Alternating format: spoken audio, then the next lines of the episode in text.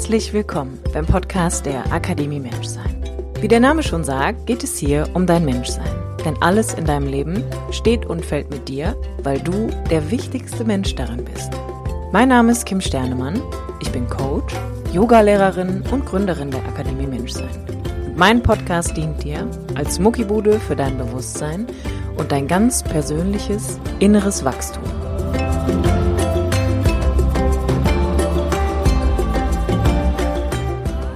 Okay, und dann starte ich einfach mal damit, dass ich sage, herzlich willkommen, Maria Sanchez, zum dritten Mal in meinem Podcast. Schön, dass du da bist. Ich freue mich sehr, mit dir heute nochmal ein Interview führen zu dürfen.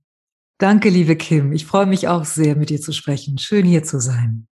Ich habe so viele, ich habe so viel schönes Feedback bekommen zu unseren ähm, beiden Interviews, dass ich dachte, ich würde dich wirklich so gerne nochmal interviewen zu dem Thema emotionales Essen weil es immer mal wieder auch so in meiner Community irgendwie aufgetaucht ist, dass Menschen sich damit auseinandersetzen und habe dann gedacht, wer, wer könnte besser mit mir darüber sprechen als du, weil wenn ich das richtig in Erinnerung habe, ist das ja schon auch dein Hauptthema, mit dem du gestartet bist, oder? Genau, ich bin damit gestartet. Mittlerweile ist es tatsächlich nicht mehr mein Hauptthema, sondern mittlerweile gibt es wie zwei große Säulen. Einmal weiterhin das emotionale Essen, aber darüber hinaus eben auch das Begleiten an jedem anderen Symptom entlang. Deshalb habe ich ähm, irgendwann eben den, den Namen Essential Core auch mit ins Spiel gebracht. Man kann also sagen, der Kernpunkt meiner Arbeit ist das Vermitteln von bestimmten Übungen zum Erlernen einer emotionalen Selbstbegleitung. Und man kann diese Selbstbegleitung eben Essential Core nennen. Aber wenn es darum geht, die Selbstbegleitung am Essen entlang, am emotionalen Essen entlang, dann heißt das Sehnsucht und Hunger. Also Essential Core ist ihr das Hauptsächliche und Sehnsucht und Hunger ist Essential Core am emotionalen Essen entlang. Und für mich natürlich als ehemals sehr stark es mm, es gestörte Frau, anders kann ich das wirklich nicht sagen. Ich war wirklich sehr, sehr gefangen in diesem ganzen Essensteufelskreis. War das eben mein Entree, mein Entree in meinen Heilungsweg. Und erst danach im Laufe der Zeit hat sich eben daraus ja die emotionale Selbstbegleitung entwickelt und dann konnte ich auch meine Depression und meine, meine, meinen Ängsten, die ich auch sehr stark hatte, mit dieser Selbstbegleitung begegnen. Genau. Bevor wir da einmal einsteigen und auch so ein bisschen vielleicht nochmal die Kernthematik einfach auseinandernehmen für jemanden, der sich mit deiner Arbeit noch nicht intensiv beschäftigt hat. Könntest du dich noch einmal vorstellen? Kannst du noch einmal sagen, wer ist Maria Sanchez und wo, wo findet man dich aktuell? Was willst du in die Welt bringen? Genau, ich arbeite als Traumatherapeutin und als Autorin in Hamburg und ich begleite Menschen auf ihrem psychologischen und auch auf ihren tiefen spirituellen Weg. Für mich ist ein ganz besonderes Anliegen das spezielle Zusammentreffen von Psychologie und Spiritualität. Das ist so der Kern meiner Arbeit. Und wie ich eben sagte, dabei spielt die emotionale Selbstbegleitung eine ganz entscheidende Rolle, weil das Besondere dabei, wenn ich das so sagen darf, oder das, was vielleicht am Anfang verwunderlich ist, ist, dass unsere wiederkehrenden, leidbringenden Symptome, wie auch das emotionale Essen, zu einem der hilfreichsten und mächtigsten Lehrer, auch spirituellen Lehrer, nicht nur Lebenslehrer, psychologisch, sondern auch spirituellen Lehrer werden können, wenn wir sie von einer anderen Warte aus betrachten. Und mir ist sehr, sehr wichtig zu unterstreichen, Kim, dass ich das in keinster Weise dass ich das Leiden, so muss ich es sagen, was Menschen haben, auch im Hinblick auf das emotionale Essen, dass ich in keinster Weise es kleinreden oder schönreden möchte, weil das klingt ja erstmal ganz toll, da ist ein Lehrer. Ähm, wir sitzen erstmal damit in einer inneren Hölle. Die meisten Menschen fühlen sich, die, die meisten fühlen sich gepeinigt. Wenige fühlen sich nur genervt, die meisten fühlen sich gepeinigt und an einer inneren Hölle ist nichts schön zu reden. Aber es geht darum, den Blick zu drehen. Und ich habe eben ähm, das Geschenk bekommen im Laufe des Weges, dass ich einen Weg herausfinden konnte aus diesem ganzen Leidenskreislauf und habe dann eben in Hamburg schon vor vielen Jahren ein Seminar- und Ausbildungszentrum ähm, eröffnet.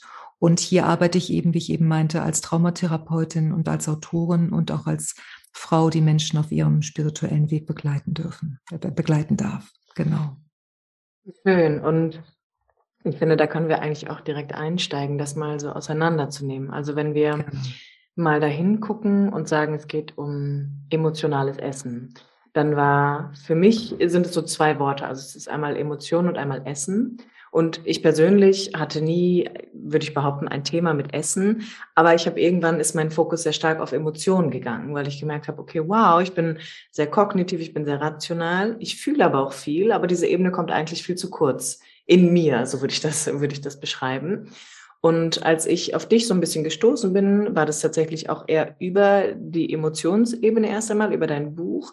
Und ich würde es aber jetzt wirklich gern mal für die Menschen da draußen nochmal auseinandernehmen, die auch sagen, es gibt da ein Thema mit Essen. Das heißt, wenn ich diese beiden Worte nehme, Maria, dann stellt sich das für mich so dar, dass der Bereich des Essens eine Möglichkeit darstellt, etwas über Emotionen zu erfahren, etwas über meine Emotionen zu erfahren oder aber auch über die Unterdrückung von etwas in mir, was ich fühle. Kannst du mal nochmal erklären, worum geht's wirklich, wenn wir sagen emotionales Essen? Genau.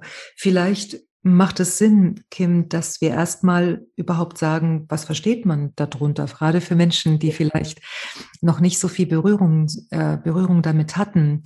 Unter emotionalem Essen verstehe ich, dass wir essen, ohne dass unser Körper nach Essen verlangt, also ohne dass wir einen körperlichen Hunger verspüren, aber den Drang haben, unbedingt essen zu müssen. Das kann also sein, dass ich zur Schokolade greife oder zu einem, zu einem Käsebrötchen greife und vorher gar nicht das Signal, ich habe Hunger bekommen habe und trotzdem merke ich, ich muss es essen. Oder aber wir starten eine Mahlzeit, wir fangen an zu essen, weil wir körperlichen Hunger haben, aber können dann nicht stoppen. Unser Körper sagt also, danke, ich habe genug, aber auf der emotionalen Ebene hat etwas noch nicht genug. Das ist erstmal das, wie man emotionales Essen verstehen kann und vielleicht ist dabei noch eine Unterscheidung wichtig, denn man könnte ja sagen, na ja, aber im Sommer kann man doch auch ein Eis essen und dann hat man vielleicht auch keinen körperlichen Hunger. Der Unterschied besteht darin, ob es ein Genussessen ist oder ob es emotionales Essen ist. Der Unterschied besteht darin, beim emotionalen Essen, beim emotionalen Essdruck haben wir keine Wahl.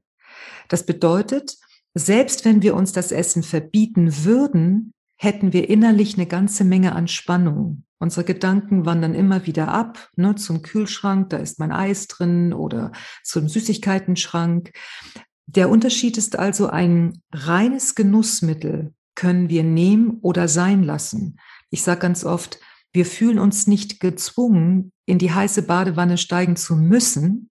Wir können auch die Wanne voll haben und vielleicht merken, ach, jetzt merke ich, will ich doch nicht mehr. Und dann können wir da davon lassen.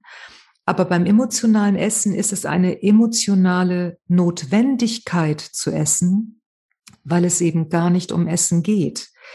Wie du eben schon richtig gesagt hast, hier gibt es eine Kopplung von Essen und Emotionen. Das heißt, wir nutzen das Essen zum einen, zumindest meine Erfahrung, wir nutzen es zum einen als Pille, um Emotionen, die wir nicht gut ähm, in, und denen wir nicht begegnen können, wo wir uns ausgeliefert fühlen, überfordert fühlen, um diese Emotion abzudämpfen. Und wir nutzen das Essen auch, um uns etwas ersatzweise zu geben.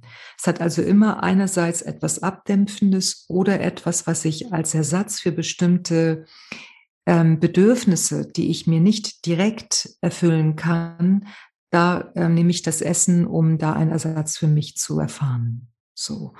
Und vielleicht darf ich noch sagen, das Interessante ist ja, jeder Mensch ist mit einem natürlichen Wechselspiel von Hunger und Sattsein geboren. Also die interessante Frage, die sich immer wieder stellt, ist doch, was ist geschehen, dass dieses natürliche Wechselspiel, was ein Baby schon hat, wenn das Baby genug getrunken hat an der Mutterbrust, dann dreht es sein Köpfchen weg. Was ist geschehen, dass irgendwann dieses natürliche Wechselspiel außer Kraft getreten ist und die Emotionen eine Kopplung zum Essen erfahren haben? Was ist in unserer Biografie geschehen, dass wir emotionale Esserin wurden? Und manche sind es gar nicht von Anfang an gewesen, manche sind es in ihrer Kindheit nicht gewesen. Aber dennoch sage ich eben oft, die Struktur für diese Sucht, also diese Suchtstruktur emotionales Essen, ich zähle das eindeutig dazu. Immer wenn wir etwas uns vom Kopf vornehmen, ich esse nicht die Kekse und ich muss sie doch essen, dann spreche ich von einer Suchtstruktur.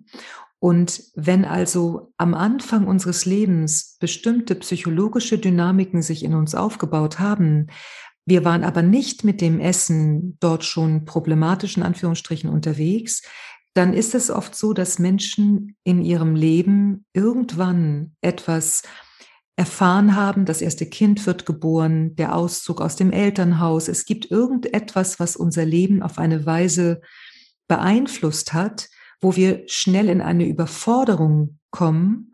Und wenn dann die Erfahrung gemacht wird, oh, Essen kann mir helfen. Ich esse und ich fühle mich geerdeter, ich fühle mich abgedämpfter, dann ist die Struktur dafür schon am Anfang des Lebens ähm, gebildet worden, aber es kommt erst später zu dieser, zum Ausbruch, kann ich auch sagen, dieser Suchtstruktur, dass sie für uns erfahrbarer wird. Genau. Ja, schon, also du hast gerade auch das Wort Spannungen genannt und wenn ich das so höre, dann habe ich in mir, kommt auch direkt so eine Empfindung auf, dass ich gedacht habe, wow, wie anstrengend muss das sein. Also auch dieses, eigentlich möchte ich mich nähren mit etwas, obwohl es gar nicht ums Essen geht, sondern es geht um was ganz anderes. Aber ich bin auch in diesem inneren Konflikt von, eigentlich habe ich gar keinen Hunger und ich, ich sage es jetzt mal, ich stopfe mich trotzdem voll. Mhm. Das heißt, es wirkt sehr druckbelastet und extrem eng innerlich.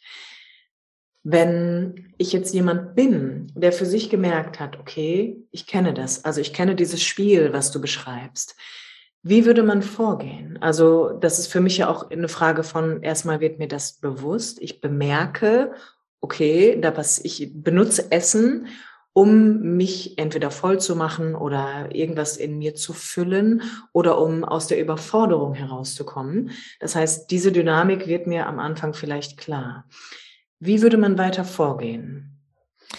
Also ich möchte erstmal ganz doll eine Lanze brechen dafür, dass wir überhaupt erst einmal eine Position vielleicht ähm, hier besetzen können, dass es nicht um Disziplin geht und dass mit Menschen, die emotional essen, nichts verkehrt ist.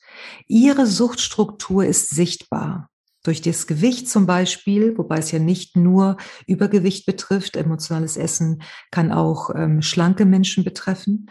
Da können wir, wenn du möchtest, auch gerne noch einen Moment später ja. darauf zu sprechen mhm. kommen. Aber für diejenigen, für die es sichtbar ist nach außen, möchte ich wirklich gern einmal aufstehen und sagen, ihr habt eine Suchtstruktur, die man sieht. Andere Menschen haben auch Suchtstrukturen, die sieht man aber nur nicht. Und andere haben vielleicht sogar Suchtstrukturen, die anerkannt sind, viel arbeiten zum Beispiel, sich um andere kümmern müssen, kann auch eine Suchtstruktur sein. Also alles, wo, wo es ein, wo es darum geht, bestimmte innere emotionale Spannungen durch Aktivität oder durch bestimmte Mittel, Serie schauen kann ja auch sowas sein, ähm, dann abzudämpfen. Und mir ist sehr wichtig, weil wir in unserer Gesellschaft glücklicherweise schon ein Umdenken, es hat ein Umdenken schon angefangen stattzufinden, aber immer noch glauben Menschen, dass es ums Essen ginge, was natürlich auch dadurch befeuert wird, dass wir uns an Pläne halten, an Ernährungspläne halten. Damit wird immer wieder deutlich gemacht, es ginge ums Essen. Es geht nicht ums Essen. Was ist, wenn du nicht verkehrt bist? Was ist, wenn du emotional isst und du bist nicht verkehrt, sondern du hast für dich eine Möglichkeit gefunden, auf der Essensbühne bestimmte biografisch bedingte Dynamiken in irgendeiner Weise auszugleichen. Ich könnte sagen, du hast einen Umgang über das Essen mit diesen Dynamiken gefunden. Aber mir ist, wie gesagt, erstmal ganz wichtig, jeder Mensch hat Suchtstrukturen und beim Essen sieht man es eben. So. Jetzt, no. Ich glaube, du hast aber auch eine Frage gestellt und ich weiß gar nicht mehr so genau, welche. Das ist gar nicht, das, das ist ja, ich wollte, also meine Frage war, wie, also wie, wie geht man denn da eigentlich dann mit ah, um? Du ja, hast genau. es jetzt nochmal so schön beschrieben und ich finde gut, dass du das sagst, weil ich finde auch, gerade in Deutschland ist ja auch dieser Diätwahn, ähm, gerade wenn du sagst, es geht nicht um, ums Essen, ja, da wird ja auch sehr viel gefordert, man müsse ja nur seinen Schweinhund überwinden und es braucht Disziplin und man muss gesund kochen. Also ähm, da gibt's ja so diese riesengroße Gegenbewegung fast schon für Menschen mit dieser Suchtstruktur. Und das ist ja irgendwie ja tatsächlich auch dann hochgradig gewaltvoll emotional, wenn man das, wenn man das mal so aus einer anderen Perspektive betrachtet. Ganz genau. Man muss immer die Unterscheidung, glaube ich, ähm, tätigen zwischen was ist auf der körperlichen Ebene? Denn selbstverständlich gibt es sie bei jeder Suchtstrukturen, äh, bei, jeder Suchtstruktur gibt es natürlich auch hier ähm, ein Bereich, da kann es körperlich wirklich schlimm werden, da kann es auch gefährlich werden. Und da ist es natürlich viel zu leicht zu sagen, ach Gott, ähm, ähm, kümmere dich nicht um deinen Körper. Das ist ja, das wäre grob fahrlässig. Das geht natürlich nicht. Aber es ist wichtig, dass wir die Ebenen auseinanderhalten, denn was für den Körper als Konsequenz meiner Suchtstruktur schwierig ist, kann auf der emotionalen Ebene komplett sinnvoll sein.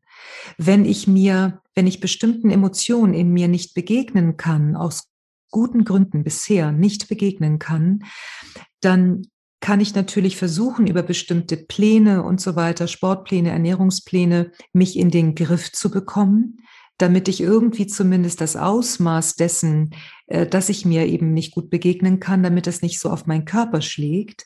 Das Problem ist nur, dass meine Erfahrung ist, bei Menschen, die mit Hilfe von Plänen, von Reglementierung letztlich abgenommen haben, ähm, dass da eher die Problematik darin besteht, sie können ja immer noch heftige Essanfälle haben, dann haben sie sie halt mit gesünderen Nahrungsmitteln oder nicht so hochkalorischen Nahrungsmitteln. Ähm, aber was auch passiert ist, ich kenne Menschen, die haben sehr viel abgenommen, indem sie auf Zucker verzichtet haben oder auf bestimmte andere ähm, Lebensmittel verzichtet haben. Die Angst, dass man wieder zunehmen könnte oder die Angst auch vor bestimmten Lebensmitteln, ist meine Erfahrung, bleibt. Du hast deinen Umgang gefunden, aber Heilung ist was anderes als ein Umgang. Und wenn jemand sagt, für mich ist das fein, wunderbar. Es gibt aber Menschen, für die ist das entweder nicht fein. In meinen Seminaren sitzen ja oft auch Leute, die haben über bestimmte Reglementierung viel abgenommen und sitzen dort und sagen, der Krieg hört einfach nicht auf. Ich möchte nicht immer wieder Angst haben, dass ich doch wieder dicker werden könnte. Ich habe keinen Frieden mit mir. Ich habe vielleicht eine Waffenruhe, aber ich habe keinen Frieden in mir. So, das ist das eine. Und das andere ist auch, es gibt Menschen, denen gelingt es nicht. Die gehen überall hin zum Hypnotiseur, die gehen zur Ernährungsberatung. Dabei ist meine Erfahrung, die Men oder sehr viele Menschen, die ein Essproblem haben, könnten aus dem Stehgreif, Kim, einen Vortrag über gesundes Essen halten. Die Ratio ist nicht das Problem. Wir wissen längst, dass es schlauer wäre, den Apfel statt der Schokolade zu essen, aber wir tun es im entscheidenden Moment nicht, weil wir mit der Schokolade etwas Bestimmtes verbinden. Und ein Apfel kann das nicht ersetzen. Sodass ich glaube, es ist wichtig, sich erstmal einen Moment bewusst zu werden, wo stehe ich am Anfang meines Weges? Möchte ich nur in ein bestimmtes Förmchen passen? Ich sag's mal ganz krass. Möchte ich ähm, schlank sein, damit ich dann Punkt, Punkt, Punkt? Oder wenn es körperliche Probleme gibt, da habe ich auch vollstes Verständnis für, ne, muss man gucken, wie kann man, wie kann man dem begegnen, weil zu sagen ist einfach weiter die Schokolade geht ja auch nicht. Aber zu sagen, mach einfach nur einen Plan, ist aus meiner Sicht, da stehen wir nur, da können wir nicht gut stehen auf diesen Beinen. Ähm, das heißt, wir brauchen ein viel tieferes Schauen. Was ist da auf der emotionalen Ebene eigentlich los? Was ist, wenn das emotionale Essen nicht verkehrt ist? Und diese Frage am Anfang, möchte ich nur in ein Förmchen wieder passen oder überhaupt passen? Oder möchte ich mir tief begegnen? Möchte ich dem Leben, meinem Leben tief begegnen? Das ist eine sehr entscheidende Frage. Und manchmal ist es so, dass Menschen erst, oder oftmals ist es so, dass Menschen erst viele Runden gelaufen sein müssen. Wieder eine Diät, noch eine Kuh wird irgendwie durchs äh, Dorf gejagt, ja. Ähm, dann kommt das Wundermittel und dann kommt das mentale Ding und dann sollst du das machen. Und oftmals müssen Menschen erst viele Wege gegangen sein, um irgendwann zu merken, es geht nicht gegen mich, es geht nur mit mir. Ich kann mich nur mitnehmen. Und dann beginnt ein anderer Weg.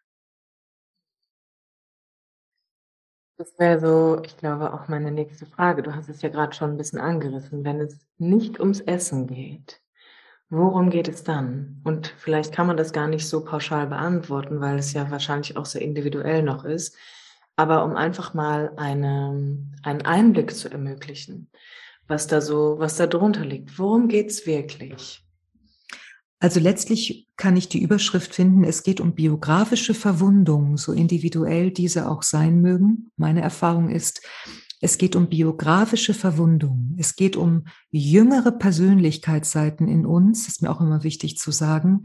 Als erwachsene Person würden wir nicht zur ähm, Tüte Gummibärchen greifen, denn wir wüssten als emotional gereifte, rational ähm, gut aufgestellte Person, würden wir nicht etwas tun, von dem klar ist, wenn du das tust, geht's dir hinterher grottenschlecht.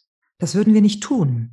Also müssen wir überhaupt erstmal die Unterscheidung treffen, welche Seiten in mir haben überhaupt ein Suchtproblem? Welche Seite in mir greift überhaupt zum Essen? Und meine Erfahrung ist eben, es sind jüngere Persönlichkeitsseiten, die biografische Verletzungen in sich tragen und die, wo, wenn wir jetzt zum Beispiel davon ausgehen, jemand hat schon früh mit dem Essen begonnen, wie ich vorhin meinte, man kann auch später beginnen, aber die Struktur ist angelegt. Aber wenn wir zum Beispiel davon ausgehen, es hat früh schon begonnen, als im Kindesalter, dann ist das eine Seite in uns, die in der biografischen Situation, wo sich die Kopplung von Essen und Emotionen gebildet hat, Mutterseelen allein war. Emotional Mutterseelen allein. Das Essen war da. Niemand anderes war da. Die Mutter kann den ganzen Tag, die biografische, also die, ne, also unsere Mutter kann den ganzen Tag da gewesen sein, physisch, und wir können uns trotzdem Mutterseelen allein gefühlt haben auf der emotionalen Ebene. Und wenn niemand für uns da war, der uns getröstet hat, der uns einen Landeplatz für unsere Wut gegeben hat, der uns einen Landeplatz für unsere Angst gegeben hat. Wenn wir also nicht eine Möglichkeit hatten, auf Menschen zu treffen, die emotional eine bestimmte Reife haben, so dass sie uns ein Leitbild, ein Vorbild waren, wie ich denn mit meinem Inneren überhaupt sein kann, denn Kinder brauchen das. Sie können sich ihre Welt nicht selbst erschließen. Sie brauchen ein Gegenüber, der ihnen der ihnen zeigt, ach ja, das ist Wut, gut, und was tue ich jetzt, wenn ich so wütend bin? Wenn also niemand sich um uns, um uns gekümmert hat, hat sich das Essen gekümmert. Und es geht also, wenn ich deine Frage beantworte, beantworten darf, dann geht es um biografische Verwundungen. Deswegen ist auch aus meiner Erfahrung es ziemlich unsinnig, wenn zum Beispiel wir nicht getröstet wurden, dann ist es ja nicht, dann geht es nicht nur darum, wie kann ich heute Trost bekommen. Es ist nicht, wenn wir verletzt wurden, sind wir nicht wie ein Gefäß, was man jetzt nur einmal auffüllen muss, sondern die Tatsache, dass wir nicht getröstet wurden, dass wir uns Mutterseelen allein gefühlt haben, hat ja unterschiedliche Emotionen in uns hervorgerufen. Vielleicht waren wir wütend, wütend. Vielleicht hatten wir Angst. Vielleicht waren wir traurig. Es geht nicht nur darum, ich fülle dich jetzt mit Trost auf, sondern es kann sein, dass ich mittlerweile in mir, wenn ich als Kind schon das erfahren habe, eine Seite in mir gebildet habe, die da steht in mir wie ein Mahnmal und deutlich macht, ich sage Nein.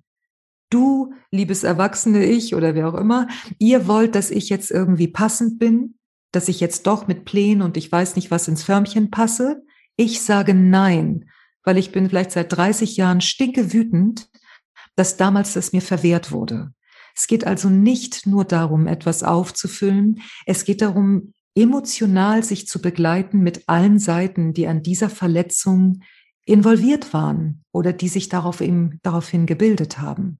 Das ist ein tiefer innerer Weg. Und man kommt, wenn es um Heilung von emotionalem Essen geht und nicht, wie werde ich das, was ich eine dünne Dicke nenne, also wie passe ich irgendwie, wie bin ich eine, eine Übergewichtige, die sich künstlich schlank hält, was auch in Ordnung sein kann, aber dann bin ich keine natürlich schlanke. Wenn ich also wirklich ähm, darauf aus bin, ich, müsst, ich möchte mir näher kommen, ich möchte austreten aus diesem Teufelskrieg, Teufelskreislauf gegen mich selbst, dann brauche ich etwas, was viel tiefer schaut und mich immer wieder daran erinnert und mich in Kontakt bringt, ums Essen, um das Gewicht geht es nicht. Sonst bleibe ich auf der oberen Kampfebene immer nur gefangen und bin mal gut drauf, wenn ich abnehme, dann, dann applaudiert mir die Waage oder sie haut mir eine Ohrfeige und ich fühle mich äh, völlig äh, schrecklich, wenn ich wieder zugenommen habe. So. Gerade ähm, als du das so erklärt hast, habe ich gedacht, also in meinem, wenn ich das in meinen eigenen Worten nochmal wiedergeben darf, dann ist es ein emotionales nicht abgeholt worden, was ja eigentlich auch zu einer Art von Orientierungslosigkeit führt. In mir und möglicherweise ja vielleicht auch in der Welt, weil ich dann gar nicht, auch vielleicht weiß ich dann auch gar nicht, wie gehe ich denn eigentlich mit emotionalen Dynamiken von anderen Menschen um. Also in Beziehungen ähm, drückt es sich ja möglicherweise dann auch aus. Und meine Frage oder die nächste Frage, die ich an der Stelle gerne stellen würde, weil du es gerade so schön erklärt hast, wäre, wenn es denn dann eine Instanz geben darf, die tiefer schaut oder die so ein bisschen, ich habe so ein Bild, als würde einer so hinter den Vorhang gucken wollen. Was ist diese Ebene? Und ist meine Empfindung richtig, Maria, dass natürlich auch diese Reise, wenn man es jetzt, wenn ich es jetzt so beschreiben würde, natürlich auch viele Widerstände aufbringt. Also dass es da auch wahrscheinlich Bereiche gibt, wo ich merke, ich kann oder will da noch gar nicht hingehen oder es macht mir furchtbare Angst und es rüttelt und es macht erstmal ein, macht erstmal, na, es ist überwältigend letztendlich auch. Genau, also ich glaube, wir müssen auch unterscheiden, wo ist es wirklich wichtig, das ist für mich die Basis, dass ich lerne, mir selbst zu begegnen. Aber wo brauche ich auch immer wieder eine Hand, eine unterstützende Hand? Wie tief sind meine Verletzungen? Wann muss ich mir liebevollerweise auch im Außen Hilfe holen, zum Beispiel eben durch eine Therapeutin oder durch einen Therapeuten? Es ist nur auch wichtig, an dieser Stelle eben auch zu zu unterstreichen, wenn ich zu einer Therapeutin gehe, die mich wiederum in ein Förmchen versucht zu pressen, aufgrund ihrer eigenen Erfahrung, dann habe ich wieder ein Problem. Wenn ich aber zu einer Therapeutin gehen kann, und davon gibt es ja auch wunderbare, ganz wunderbare, wo ich einen Landeplatz bekommen kann emotional, dann kann es sein, dass mit bestimmten Verletzungen, da geht es ja auch um Traumaenergie, dass ich tatsächlich mir Hilfe holen muss. Ich sage nur auch ja selbst als Traumatherapeutin, die ich Menschen begleiten darf, meine Klienten sind nicht davon entbunden, auch zu lernen, sich selbst zu begegnen, weil sonst bin ich, bin ich eventuell das neue Suchtmittel. Dann müssen sie immer zu mir kommen, damit ich einen Raum öffne. Es geht ja darum, dass der Raum, dass sie lernen, ihn auch in sich, diesen Begegnungsraum auch in sich zu öffnen. Aber du hast völlig recht. Kein Mensch hat mit dem Essen begonnen, weil es ihm gut ging oder weil Langeweile da war, sondern wir waren in großer Not. Und manche Menschen haben tiefere Verletzungen und andere haben vielleicht nicht so tiefe Verletzungen. Aber letztlich würde ich einfach behaupten, dass oder wage ich zu behaupten, dass unter den, egal welches, welche Suchtstruktur es ist, unter den Suchtstrukturen, auch unter den emotionalen Essproblemen, liegt eine tiefe Beziehungsverletzung. Und diese Beziehungsverletzung betrifft nicht nur Menschen, sondern wenn er schon als Kind begonnen hat, dann gibt es Menschen, die haben auch ein tiefes inneres Nein zum Leben.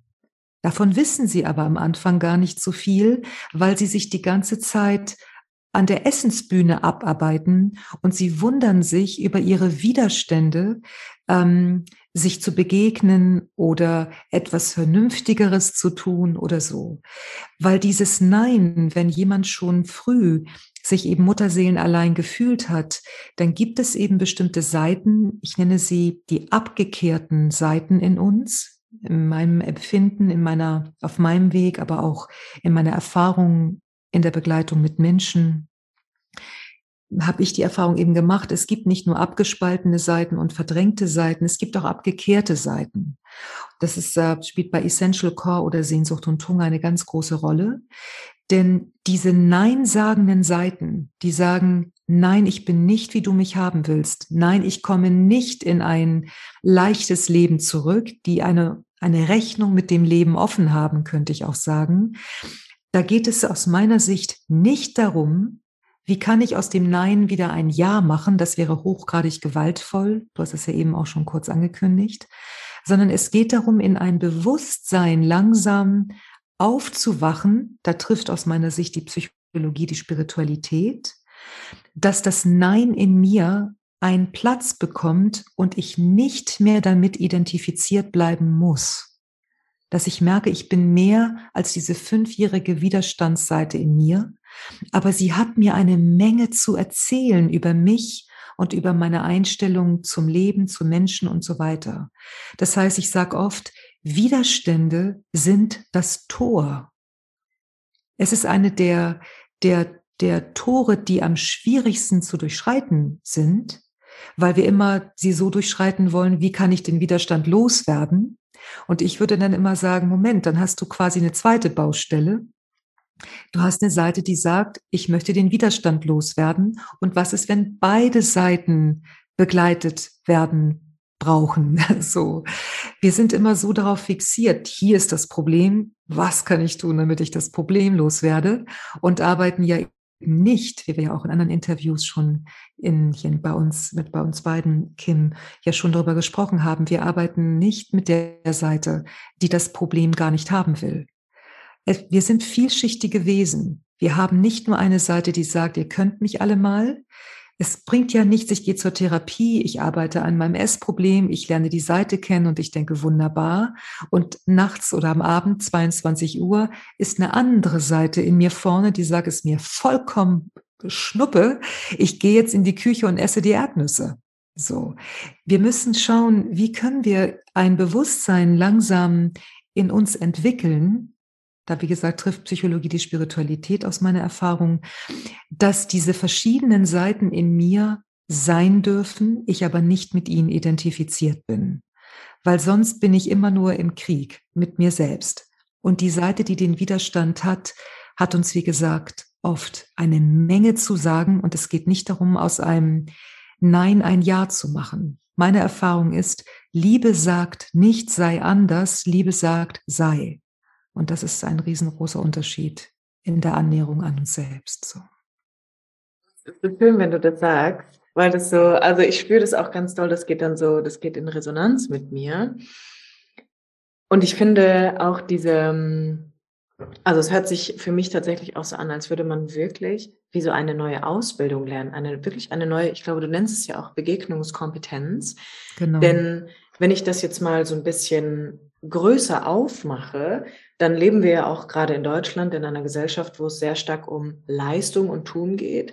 Und wir sind einfach so gut darin, äh, immer alles optimieren zu wollen und mehr leisten zu wollen oder da noch ein bisschen rumzubasteln. Und ich finde aber auch, dann, dann gibt es so diese Gegenseite, das ist dann so diese, diese spirituelle Szene, die sich ja dann auch irgendwie mehr und mehr entwickelt hat und dann trifft so Leistung auch manchmal auf Spiritualität und da geht es oft darum, wir müssen ja nur alles annehmen und auflösen und äh, loslassen. Und dann denke ich so, okay, wow, das sind aber auch zwei sehr, sehr starke Fronten. Also auf der einen Seite will ich mich permanent optimieren und auf der anderen Seite möchte ich ständig alles loslassen und annehmen.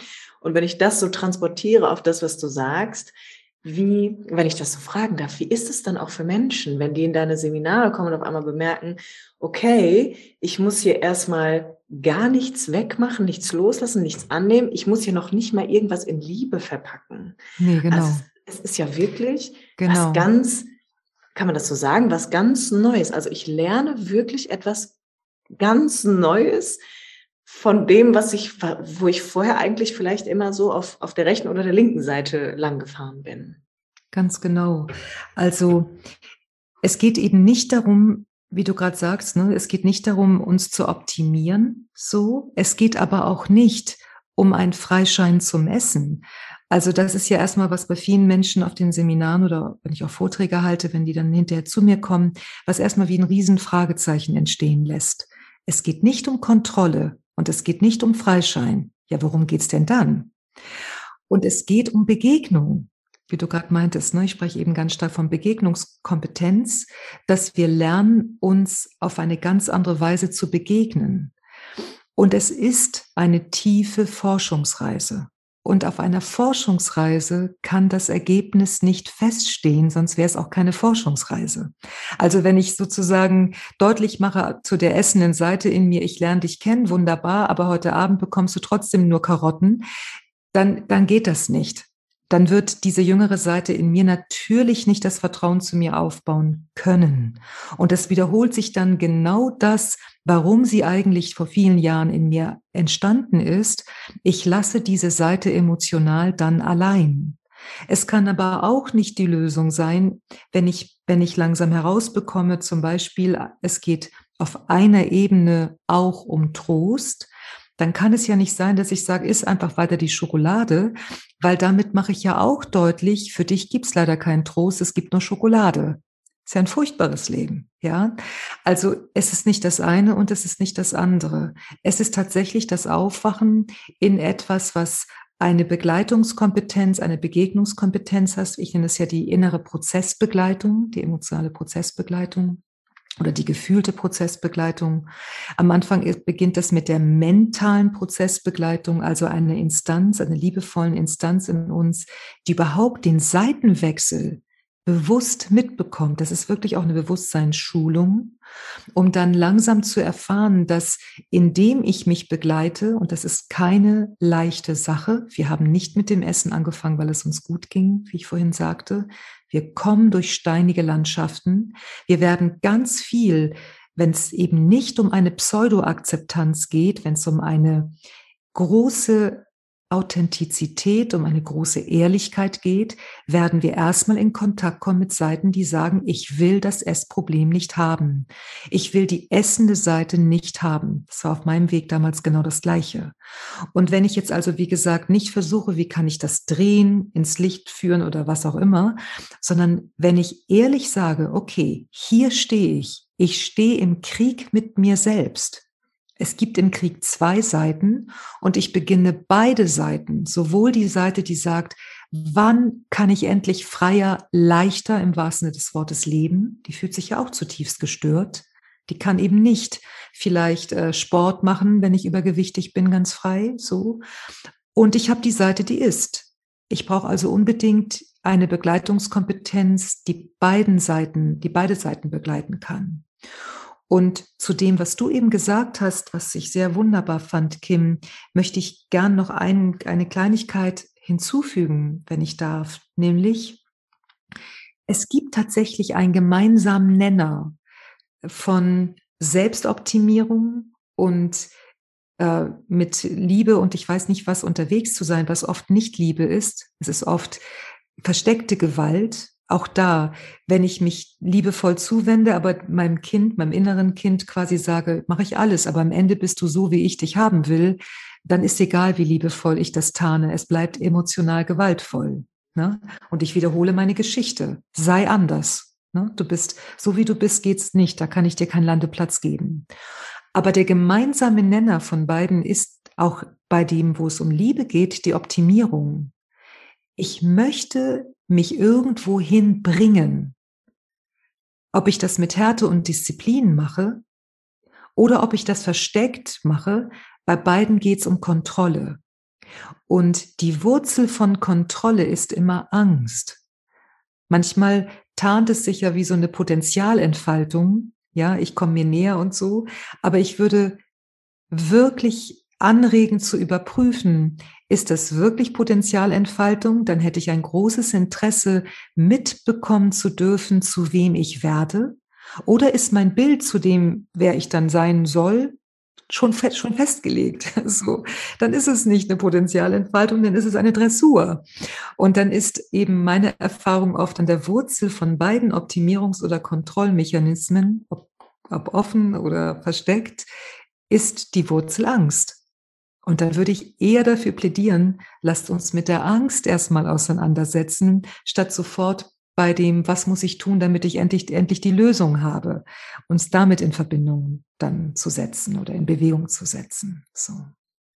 Also man kann sehr tief, man kann einen sehr tiefen Weg gehen, wo ab einem bestimmten Punkt tatsächlich wir in Verletzungsbereiche kommen, wo wir, wie gesagt, die abgekehrten Seiten von uns kennenlernen, die eine Rechnung mit dem Leben offen haben. Oft ist es so. Und da beginnt etwas, wo wir spüren, hier brauchen wir einen viel umfangreicheren, eine viel umfangreicheren, äh, umfangreichere Definition, einen umfangreicheren Kontakt mit Liebe, dass wir Liebe nicht mehr für Kontrolle ähm, instrumentalisieren, sondern dass wir jeder Seite in uns einen Landeplatz ehrlich, nicht pseudomäßig geben können. Und woran wir immer erkennen können, ob es pseudomäßig ist oder nicht, das sage ich oft zu meinen Schülern und zu meinen Klientinnen, ist, indem ich eben die Frage stelle, dürfte es auf ewig da sein? Wenn es wirklich ein Daseinsrecht ist und kein Duldungsrecht, nicht, ich widme mich dir, aber wie lange dauert es denn noch, damit du so bist, wie ich dich haben will? Wenn es wirklich ein Daseinsrecht ist, dann würde ich sagen, du darfst auf ewig da sein. Das wird natürlich niemand tun. Und jetzt ist das Wichtige, das ist zutiefst menschlich, dass wir sagen, auf keinen Fall will ich ewig in meinem Essenskreislauf da hängen. Und den Weg, für den ich eben plädiere, ist nicht ein Pseudoweg, oh, dann bist du noch nicht erleuchtet genug, wir müssen mal gucken, wie wir dich erleuchtet bekommen, sondern es geht darum, der Nein-sagenden Seite, nein, ich will es loswerden, sie auf dem Bewusstseinsradar zu bekommen und ihn ebenfalls, ihr ebenfalls ein Daseinsrecht geben zu können, dem wir deutlich machen, erzähl mir alles. Was ist, wenn ich, wenn du, die das nicht haben will, die nicht reif genug, erleuchtet genug oder ich weiß nicht was ist, was ist, wenn damit nichts verkehrt ist? Es geht immer wieder um ein Mitbekommen, aha, da stehe ich gerade und um ein umsichtiges Hinterfragen und um ein tiefes Begleiten. So, und da wachen wir tatsächlich langsam in einen ganz anderen Bewusstseinszustand auf. Und das kann sehr berührend sein und mit zuweilen auch sehr schmerzhaft. Das hat auch mit Schmerzen zu tun. Äh, das hat mich, äh, hat mich sehr berührt, dass du gesagt hast, auch dieses, dass man wirklich ein, ein wirkliches Interesse entwickelt, schauen zu wollen, okay, wer, wer werde ich denn da? Oder was, was entsteht da aus mir? Oder wie, wie geht's für mich weiter? Das ist ja wirklich was völlig anderes, als wenn ich an mir, an mir herumziehe und zerre und ein, ein Endbild habe, in das ich mit viel Druck und Mühe mich vielleicht hineinquetschen muss, ohne dass ich wirklich empfinde, wie geht's mir denn eigentlich damit und entspricht es mir? ja, und ich finde, das ist eine der, also ich, ich spreche oft von blinden Flecken in der Psychologie und in der Annäherung an Spiritualität. Das meine ich sehr respektvoll. Ich meine das nicht diskreditierend gegenüber anderen, sondern aus meiner Sicht gibt es wirklich blinde Flecken. Und ein großer blinder Fleck ist, wir hinterfragen die negativen Selbstbilder, aber nicht die positiven. Warum? Wenn jemand, wenn jemand ein bestimmtes Bild hat oder ein bestimmtes Bild erreichen möchte, ja, ich möchte so und so, ich möchte offen sein, ich möchte schlanker sein und so weiter, würde wahrscheinlich kaum jemand in unserer Gesellschaft sagen, aha, wieso? Wie kommst du darauf? Was ist das? Lass doch mal ein bisschen schauen. Sondern die meisten würden nicken und sagen, ja, genau, ist doch klar, dass du das willst. Ja, würde ich auch wollen. So. Wir sind kollektiv so geprägt, dass wir die positiven Selbstbilder nicht hinterfragen. Und das halte ich für ein Riesenproblem, weil wir wissen doch am Anfang noch gar nicht, wer wir sind. Das heißt, wir greifen auf bestimmte Vorstellungen von uns zurück, die wir in den ersten Jahren unseres Lebens, die man uns als Wunschbild von uns selbst impliziert hat, die man uns vorgegeben hat. Und es ist unglaublich wichtig, nicht nur das, was so offensichtlich ist, in den Blick zu nehmen, sondern wenn ich zum Beispiel für mich deutlich habe, ich möchte so und so sein, dann weiß ich, lebe ich mein Potenzial. Wie ich eben sagte, würde ich immer erstmal ein Fragezeichen setzen. Kann ja sein, kann aber auch nicht sein. Dann ist erstmal wichtig, sich damit zu beschäftigen. Wer bist du denn, wenn klar wäre, du würdest es niemals erreichen? Was bleibt denn dann von dir? Und dann kann es sein, dass dann riesige Ängste hochkommen, eine unendliche Traurigkeit.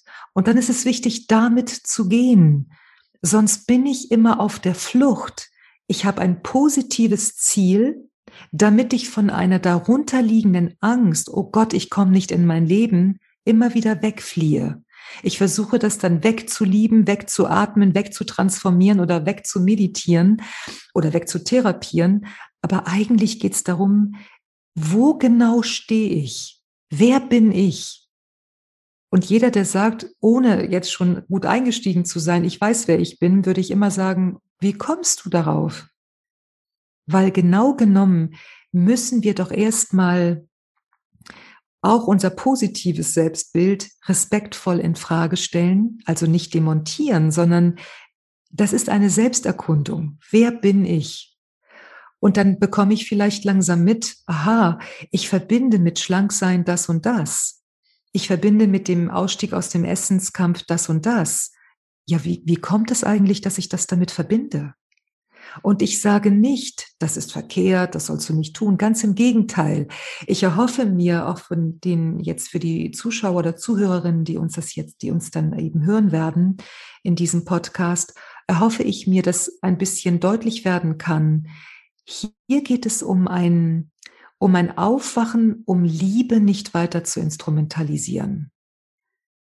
Was ist, wenn ich tatsächlich so tief auf eine gute Weise mit mir in Kontakt treten kann, dass ich durch die ganzen Wunschbilder mich langsam hindurch bewegen kann? Wer bin ich dann? Und das ist ja eine der wichtigsten Fragen auf einem spirituellen Weg. Wer bin ich? Ähm, und es geht nicht darum, eine Antwort zu finden, sondern langsam zu bemerken, ich bin stetig im Werden. Natürlich gibt es eine Form, ich bin eine Frau, ich heiße Maria, ich komme aus Spanien und so weiter, ich arbeite als Traumatherapeutin. Das ist die Welt der Form. Aber das ist doch nicht das. Also wenn ich, ähm, wenn ich äh, morgen eine Geschlechtsumwandlung haben würde, ähm, bin ich dann nicht mehr ich. Also es ist ja, es ist wirklich ein tiefer innerer Weg dass du an deine Essenz mehr kommst. Aber dafür braucht es eben auch das Hinterfragen im guten Sinne, behutsam, respektvoll, nicht destabilisierend, sondern äh, zu dir hinführend zu hinterfragen, was ist eigentlich mit dem, was, dass ich denke, ich weiß, wer ich bin und ich bin eigentlich schlank. Ja, wenn du eigentlich schlank bist, wer ist denn dann die, die ist in dir? Wieso gehört die nicht zu deinem Ich? Du bist nicht in Hypnose, wenn du das tust da, da ist eine Kampfebene. Da sage ich, ich bin ich und es gibt irgendein, irgendein Nicht-Ich, irgendein, irgendetwas in mir, was mein Ich stört. Aber was ist, wenn wir eine andere Position einnehmen können und wir können sagen, ich fühle mich gestört und ich bin die Essende? Das ist ein ganz anderer Ansatz da. Total. Ohne dass ich jetzt ein Endergebnis projizieren wollen würde, aber es hört sich an, Maria, als wäre es eine völlig neue, ein völlig neuer Weg von Freiheit auch, den ich erfahren kann. Denn also für mich hört sich das immer so an, dann verliere ich auch die Angst davor, wer ich bin und was in mir geschieht. Und ich habe, wie du es ja auch immer so schön sagst, dann habe ich wirklich eine Wahl. Und das ist ja eigentlich Freiheit, oder? Genau. Also wenn ich mit Menschen eben arbeite und sie langsam in diese in dieses andere Bewusstsein aufwachen oder ich nenne es eben auch oft, sie, sie entwickeln diese gefühlte Prozessbegleitung immer mehr in sich. Ähm, der Ausstieg aus dieser Kampfebene bedeutet ja nicht, dass nicht Seiten in mir weiterhin in der Polarität sind. Wir brauchen ja auch eine bestimmte Form von Reibung, damit wir weiter, also das sich entfalten hört ja nicht auf. Der entscheidende Unterschied ist, ich bin damit dann nicht mehr identifiziert. Und der ganz entscheidende Unterschied ist, ich kann mir begegnen. Und das, was ich eben höre, das, was ich nicht nur auf meinem Weg empfangen durfte oder was ich erfahren habe, sondern was ich auch merke, wenn Menschen eben sich einlassen auf diesen tiefen Weg, der wie gesagt nicht, weiß Gott nicht immer einfach ist. So uns auch darauf achten, wann muss ich auch ein bisschen bremsen, wann brauche ich mehr Ressourcen, ne, muss ich wieder meine ein bisschen mehr Boden gewinnen, damit ich dann gestärkt wieder ein bisschen mehr reingehen kann. Denn es geht um Verletzungen, es geht um biografische Verletzungen. Es kann sein, dass Transgenerationsverletzungen auftauchen und so. Das ist immer wie ein, wo kann ich Gas geben, wo ist es gut zu bremsen. Ich bekomme ein Empfinden, ich reite die Prozesswelle im Laufe der Zeit, wie ich das nenne, immer mehr. Und wenn das aber geschieht, dann liegt die Freiheit da drin. Also die Freiheit ist nicht, das Symptom ist weg, das ist ja oft unserer Gesellschaft, ne? Heilung bedeutet, etwas ist wie weg, also oder wegamputiert oder wegtherapiert, weggeatmet und so weiter, sondern die richtige, echte Freiheit, so wie ich das verstehe oder wie ich es erfahre, ist, egal was in dir aufkommt, du kannst dir begegnen. Du kannst dir helfen. Du lernst dich tiefer kennen. Für manche Menschen, die ich begleite, da verabschiedet sich der Essdruck dann kommt auf einem menschlichen Leben das nächste, die nächste Herausforderung. Aber sie haben keine, kein emotionales Essproblem mehr. Es gibt aber auch Menschen, da bleibt der Essdruck als Lehrer, als, als Anzeiger von, du drohst gerade hier dich zu verlieren. Vorsicht, halt kurz inne. Bleibt bestehen, aber sie fühlen sich nicht mehr ausgeliefert. Das heißt also, sie müssen nicht immer dann weiter dem Essdruck folgen, aber der Essdruck bleibt. Bei mir ist es zum Beispiel so, ich bin mit, seit vielen Jahren mittlerweile eine, dünn, äh, eine, eine natürlich schlanke. Ich war in meinem Leben lange Zeit eine dünne Dicke, bevor ich eingestiegen bin in diesen Heilungsweg. Und jetzt schon seit vielen Jahren kann ich wirklich sagen, ich bin eine natürlich schlanke. Für mich spielt Essen keine Rolle mehr. Und so geht es eben auch ähm, Menschen, die ich begleiten darf. Aber es gibt auch Menschen, die haben weiterhin Essdruck. Und für sie ist das aber dann nicht mehr problematisch, weil, wie gesagt, sie können sich begegnen. Der Boden, der dich trägt, ist nicht ein Boden, der dich nur gut fühlen lässt. Der Boden, der dich trägt, ist ein Boden, der dir eine Nähe zu dir selbst ermöglicht. Und meine Erfahrung ist, darin liegt die Freiheit. Du kannst dir begegnen, du kannst dir helfen und du kannst dann anhand des Essdrucks innehalten und mitbekommen, jetzt möchte mein Inneres mir gerade etwas Wichtiges sagen dann muss nicht mehr das Essen sich um mich kümmern. Wenn sich niemand um uns kümmert, kümmert sich immer das Essen.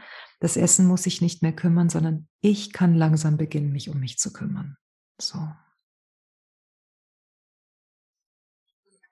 Wäre das nicht dann auch der natürliche Prozess von einem inneren, ja wirklich Nachreifen? Also etwas, was in mir so ganz langsam erwachsen wird, wenn man das, wenn man das überhaupt so nennen kann. Ich, für mich ist immer so, dass ich so denke, was, was sind, wer sind eigentlich die Erwachsenen da draußen? Ich, das sind, ich sehe immer so viele Kinder, denke ich mir manchmal.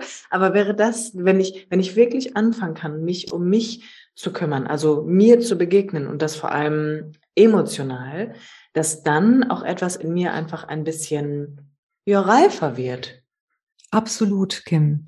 Das steht auch, ähm, ist auch mit eines der zentralen zentralen Auswirkungen, die einfach ähm, gar nicht äh, ausbleiben, wenn man, wenn man einen, einen inneren Weg geht, der die Emotion nicht versucht, irgendwo zu drehen oder wegzubekommen, äh, wegzubekommen, sondern wenn es, wenn es wirklich darum geht, sich emotional tief zu begegnen, dann beginnt ein emotionales Reifen.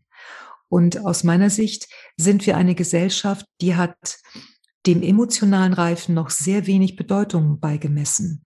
Wir haben durch die Aufklärung mental einen großen Sprung gemacht und es gibt bestimmte spirituelle Praktiken, wo du geistig spirituell, also in die, in die feineren Sphären lernen kannst, dich zu öffnen. Das ist ja auch ein Training. Aber wenn wir die Emotionen nicht mitnehmen, und das ist doch das, was uns Menschen Probleme macht, es sind doch unsere Emotionen. Wenn wir Stress mit jemandem haben, wir fühlen uns getriggert, ist es die emotionale Ebene. Und wir sind auch zuallererst fühlende Wesen, nicht denkende Wesen. Das Denken baut sich erst im Laufe der Zeit langsam auf bei einem Kind, bei einem Kleinkind, sondern wir sind zuerst fühlende Wesen. Das, das, die Fühlebene ist die tiefste Ebene. Und wenn wir an diesen Stellen schon Verletzungen haben, dann können wir an dieser Stelle nicht emotional reif reagieren, wenn wir im alltäglichen Leben mit Dingen zu tun haben, die genau das dann in uns triggern. Das heißt, es gibt ein langsames Nachreifen tatsächlich. Und aus meiner Sicht, also ich bezeichne wirklich erst jemanden tatsächlich als erwachsen, wenn ein emotionales Reifen stattgefunden hat.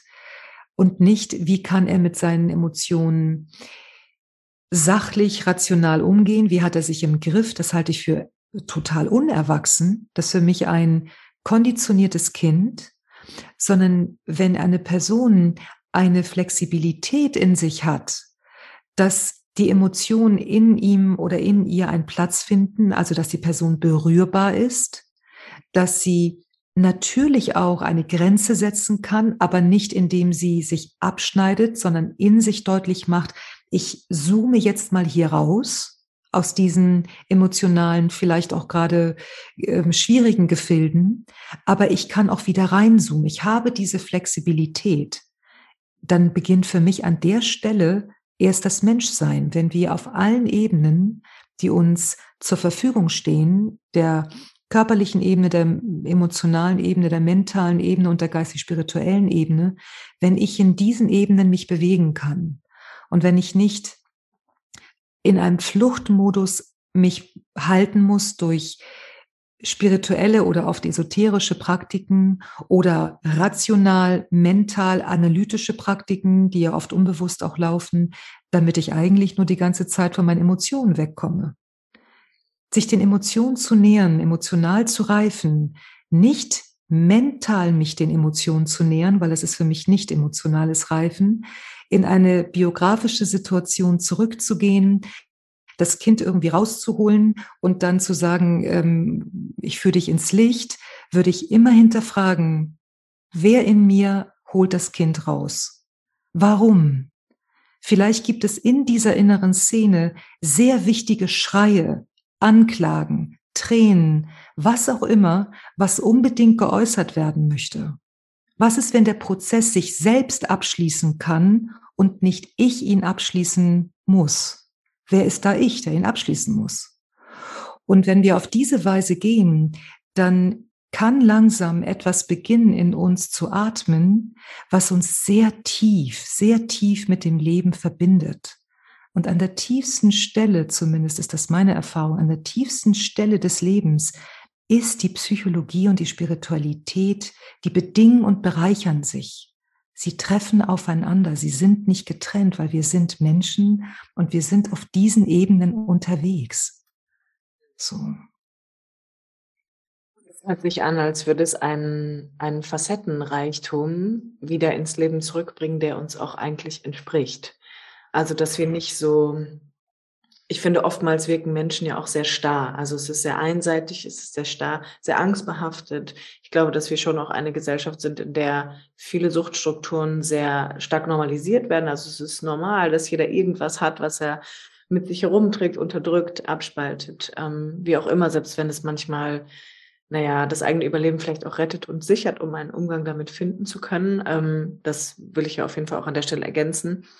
Aber ich habe mir oft die Frage gestellt, was bedeutet es eigentlich wirklich, Mensch zu sein? Und was, was ist die, was ist wirklich Lebendigkeit in mir? Also wie drückt sich das Leben durch mich eigentlich aus? Und meine, mein Empfinden und auch meine Erkenntnis waren immer, da ist so viel mehr, da sind so viel mehr Facetten als das, was ich mich, und ich würde bewusst sagen, vielleicht jetzt traue zu leben. Also da ist noch hm. so viel ja. mehr. Und ähm, wenn ich das so höre von dir, dann habe ich schon auch immer so eine, dann habe ich wie so eine Zuversicht auch im Bauch, dass ich denke, wow, also in welcher Welt würden wir wohl leben, wenn, wenn sich durch uns, wenn sich diese Facetten einfach mehr entfalten könnten.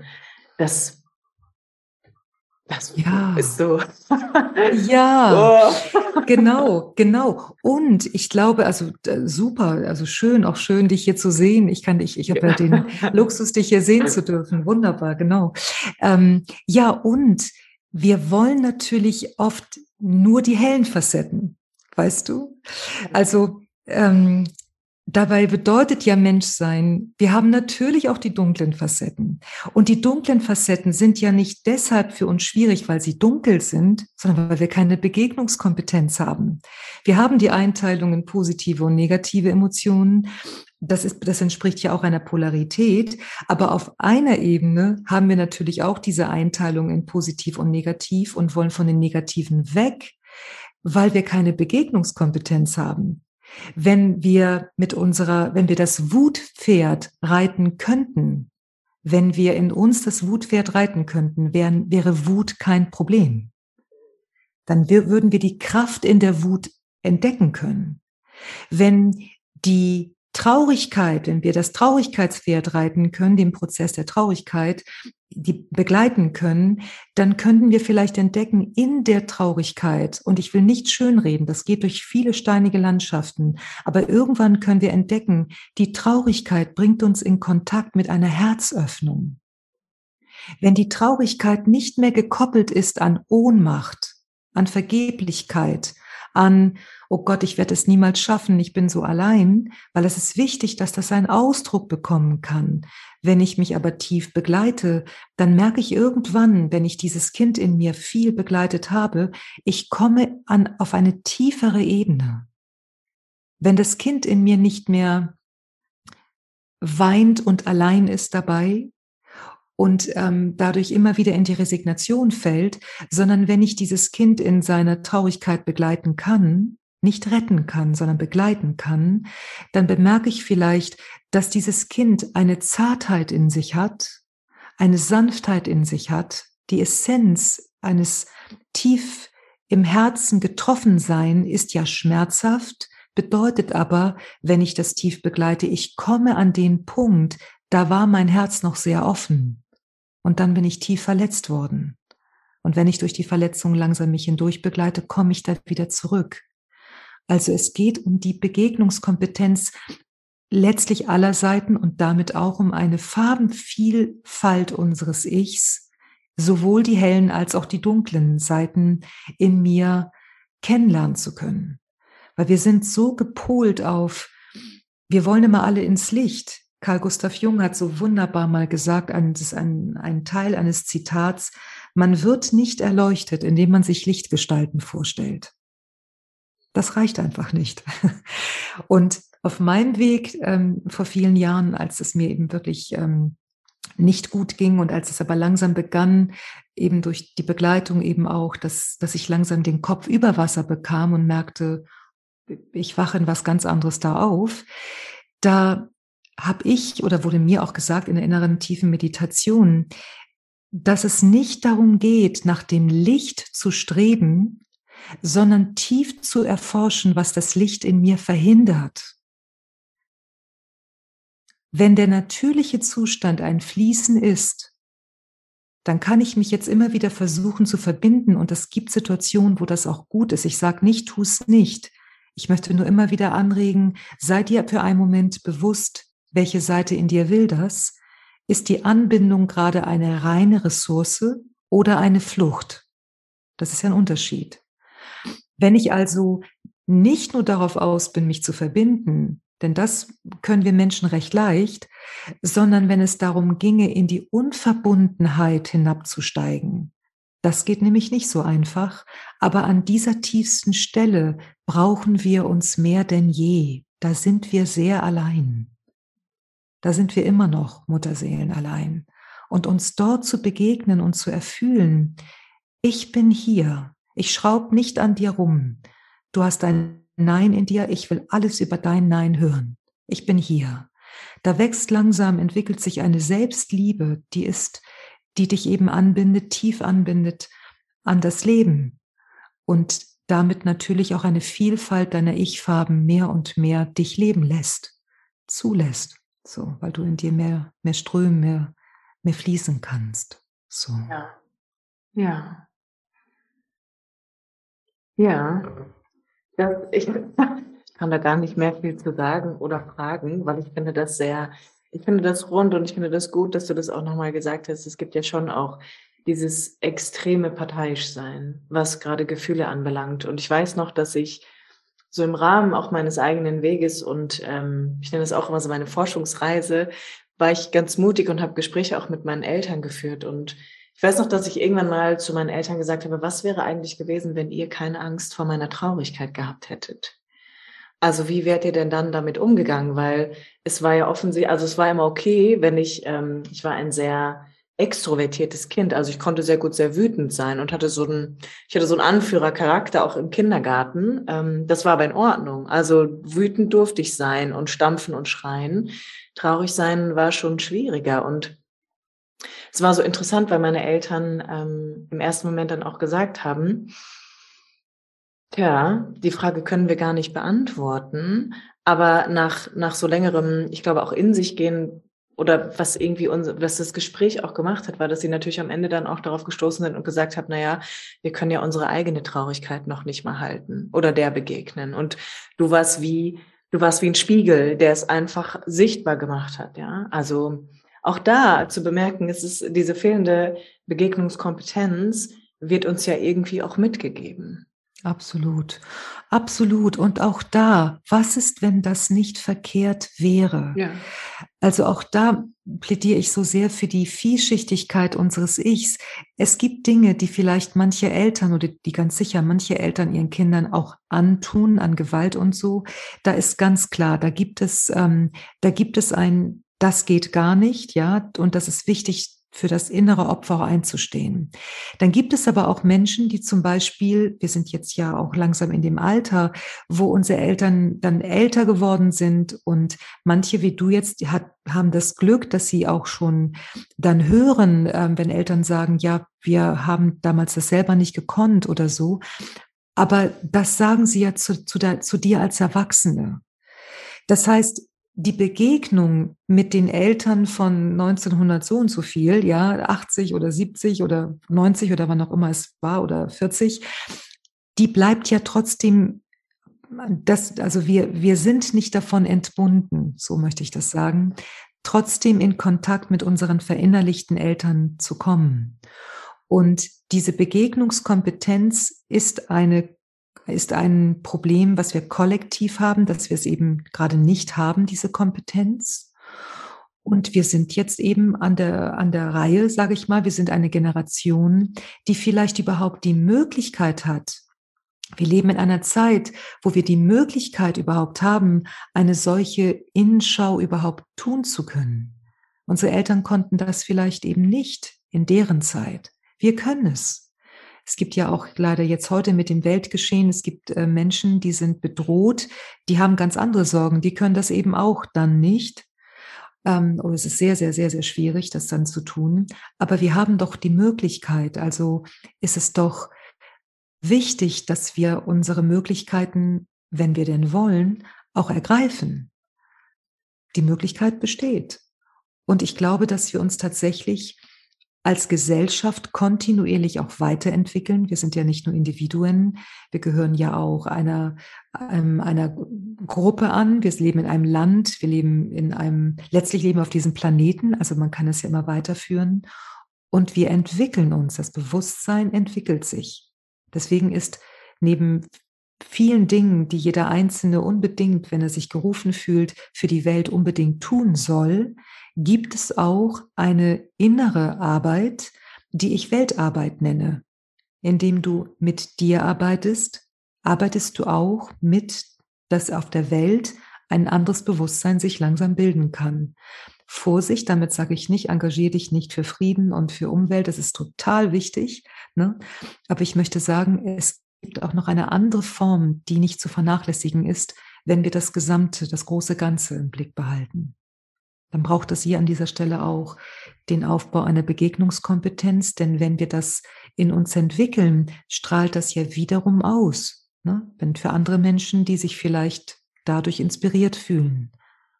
So, und vielleicht sagen andere, ich nicht, auch okay, aber wir machen ja diesen, dieses Gespräch auch, vielleicht fühlen sich Menschen inspiriert, vielleicht andere nicht, so dass wir uns, dass sich Menschen finden können, ne? dass wir uns finden können.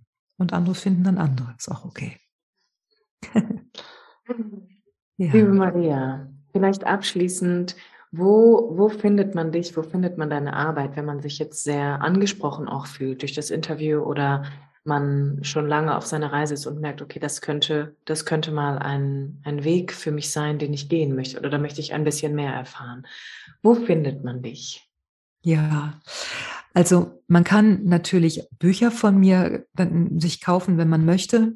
Man bekommt aber sicherlich die umfassendste Information über meine Arbeit auf meiner Website auf ähm, mariasanchez.de und da kann man eigentlich alles finden. So, da glaube ich, ist das der, also als erster Landeplatz, wenn man ein bisschen mehr über mich oder über, über meine Arbeit erfahren möchte, ist das sicherlich die Website. Genau. Ich werde es auf jeden Fall auch wieder verlinken und danke ähm, sehr. Mhm. würde einfach sagen, vielen lieben Dank für dieses schöne Gespräch und auch für deine für deine Nahbarkeit. Dass, mhm. dass ähm, ich finde deine Sicht der Dinge wirklich sehr ansprechend und es regt in mir auch immer sehr viel an. Ähm, danke, dass du, dass du einfach nochmal auf meine Einladung reagiert hast und danke für deine Arbeit. Ich finde, Vielen Dank. die hat einen großen Platz in dieser Welt verdient. Vielen Dank, Kim. Danke für das Gespräch. Ich danke dir sehr. Alles Liebe, Maria, und ich sag mal bis ganz bald. Dankeschön. Dir auch, liebe.